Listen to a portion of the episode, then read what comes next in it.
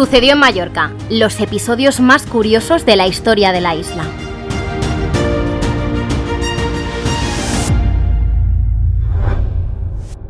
¿Se imaginan Mallorca convertida en otro más de los estados de Alemania? Pues no es una situación tan distópica. En el episodio de hoy hablaremos de cuando el Parlamento alemán votó si compraba o no compraba Mallorca y si la convertía en una provincia más del país. No es broma, ocurrió de verdad y aquí lo vamos a contar con la ayuda de Karina Gross, periodista del semanario alemán Mallorca Magazine a veces la realidad supera la ficción. Y aunque haya a quien la historia le pueda sonar un poco a chiste, la votación efectivamente tuvo lugar en el Bundestag, en el Parlamento alemán. El dicho de que Mallorca es el decimoséptimo estado federado de Alemania estuvo cerca de convertirse en realidad. Fue solo hace 30 años, en 1993. Para contarnos esta historia tenemos con nosotros a Karina Gross, quien mejor que una alemana enamorada de Mallorca para contarnos todo esto. Karina lleva siete años viviendo en la isla y es periodista del semanario alemán del Grup Serra, el Mallorca Magazine. Hola Karina, ¿qué tal? Hola Marina, ¿cómo estás? Muy bien, encantada de tenerte aquí. Vamos a poner un poco en contexto a los oyentes para entender realmente cómo surgió esta historia. Sabemos que vienen muchísimos alemanes aquí a Mallorca a visitarla, incluso algunos se quedan a vivir, como tú, pero ¿dónde empieza esa relación entre Alemania y Mallorca y cómo es que se intensifica tanto? Bueno, para empezar, Mallorca es la isla favorita de los alemanes, em, en plan ya desde el boom turístico desde 1970. Y bueno, la distancia está de dos horas en vuelo, el clima está perfecto y para cualquier forma de turismo hay ofertas. Em, si quieres hacer senderismo, tienes la tramontana, si quieres playa y sol, pues hay lugares que son impresionantes y recuerdan al Caribe como Playa del Muro, ¿no? Y también hay una gran oferta gastronómica. Así que sin dudas Mallorca es la isla favorita para los alemanes y creo que siempre va a ser así.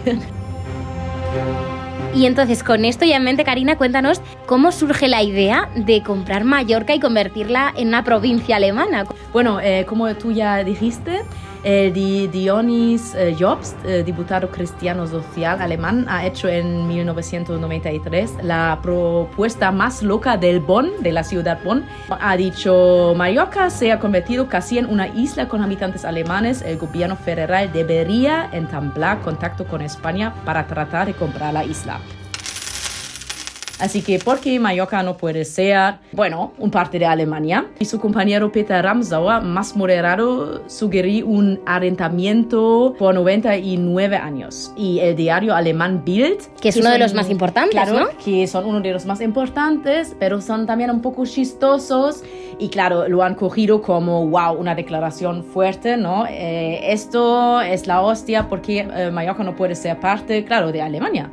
Y... Pero entonces era una broma lo que planteaban. Fue una broma. Vale, era una broma de estos dos diputados, Exacto. pero de repente el periódico Bild, eh, uno de los más importantes de toda Alemania, lo cogió como de verdad, ¿no? Claro. Que la propuesta iba en serio. Claro, y él, eh, el, bueno, el hombre Dionis Jobs también dijo, eh, era algo divertido, pero nada serio. La idea nació de una conversación divertida, ¿no? Esto dijo también años después a Mallorca Magazine en una entrevista eh, que hicimos con él, y, pero claro, eh, el político había hecho su sugerencia como una broma y según su propio relato no tenía ni idea lo que se desarrollaría a partir de ella, ¿no? Y después todos los alemanes eh, como locos, sí, sí. Sí, vamos, o sea, vamos. a raíz de que lo publicó el periódico, buena parte de los alemanes estuvieron a favor de comprar Mallorca, imagino. Claro, sí, sí. Tal Hasta cual. tal punto de que después la propuesta llegó al Parlamento, ¿no? Claro, pero bueno, al final nada, ¿no? Al final, menos mal, pero creo que ya también habían negociado un poco con lo que sé, con el gobierno, hablado con los reyes a España. Vamos a imaginar también cómo sería Mallorca alemana. Eh, sí, dijeron que hoy se llamaría Palmenhausen y no Palma de Mallorca, ¿no? Palmenhausen. Palmenhausen, sí, en plan típico alemán, ¿no? Eh, pero bueno, yo creo que mejor así eh, y igualmente hay muchos alemanes que están disfrutando la isla. Sí, Entonces, igualmente vienen, o sea. Igualmente vienen, da igual si son parte, bueno, de, ¿no? De, en un papel de, de España, pero Y es muy interesante también el precio, ¿no? Ujú. Porque le pusieron precio incluso de alquilar Mallorca durante 99 años o de comprarla. así esto también. Porque creo que el precio que proponían era 50 millones de euros. Algo así. Bueno, Es euros no, porque en aquella época no existían, pero lo que vendrían a ser. Pesetas. Nos vendemos baratos, hemos de decir. La Claro. isla se vendió muy barata. Sí. No, pero yo creo que mejor así. eh, mejor para los mallorquines.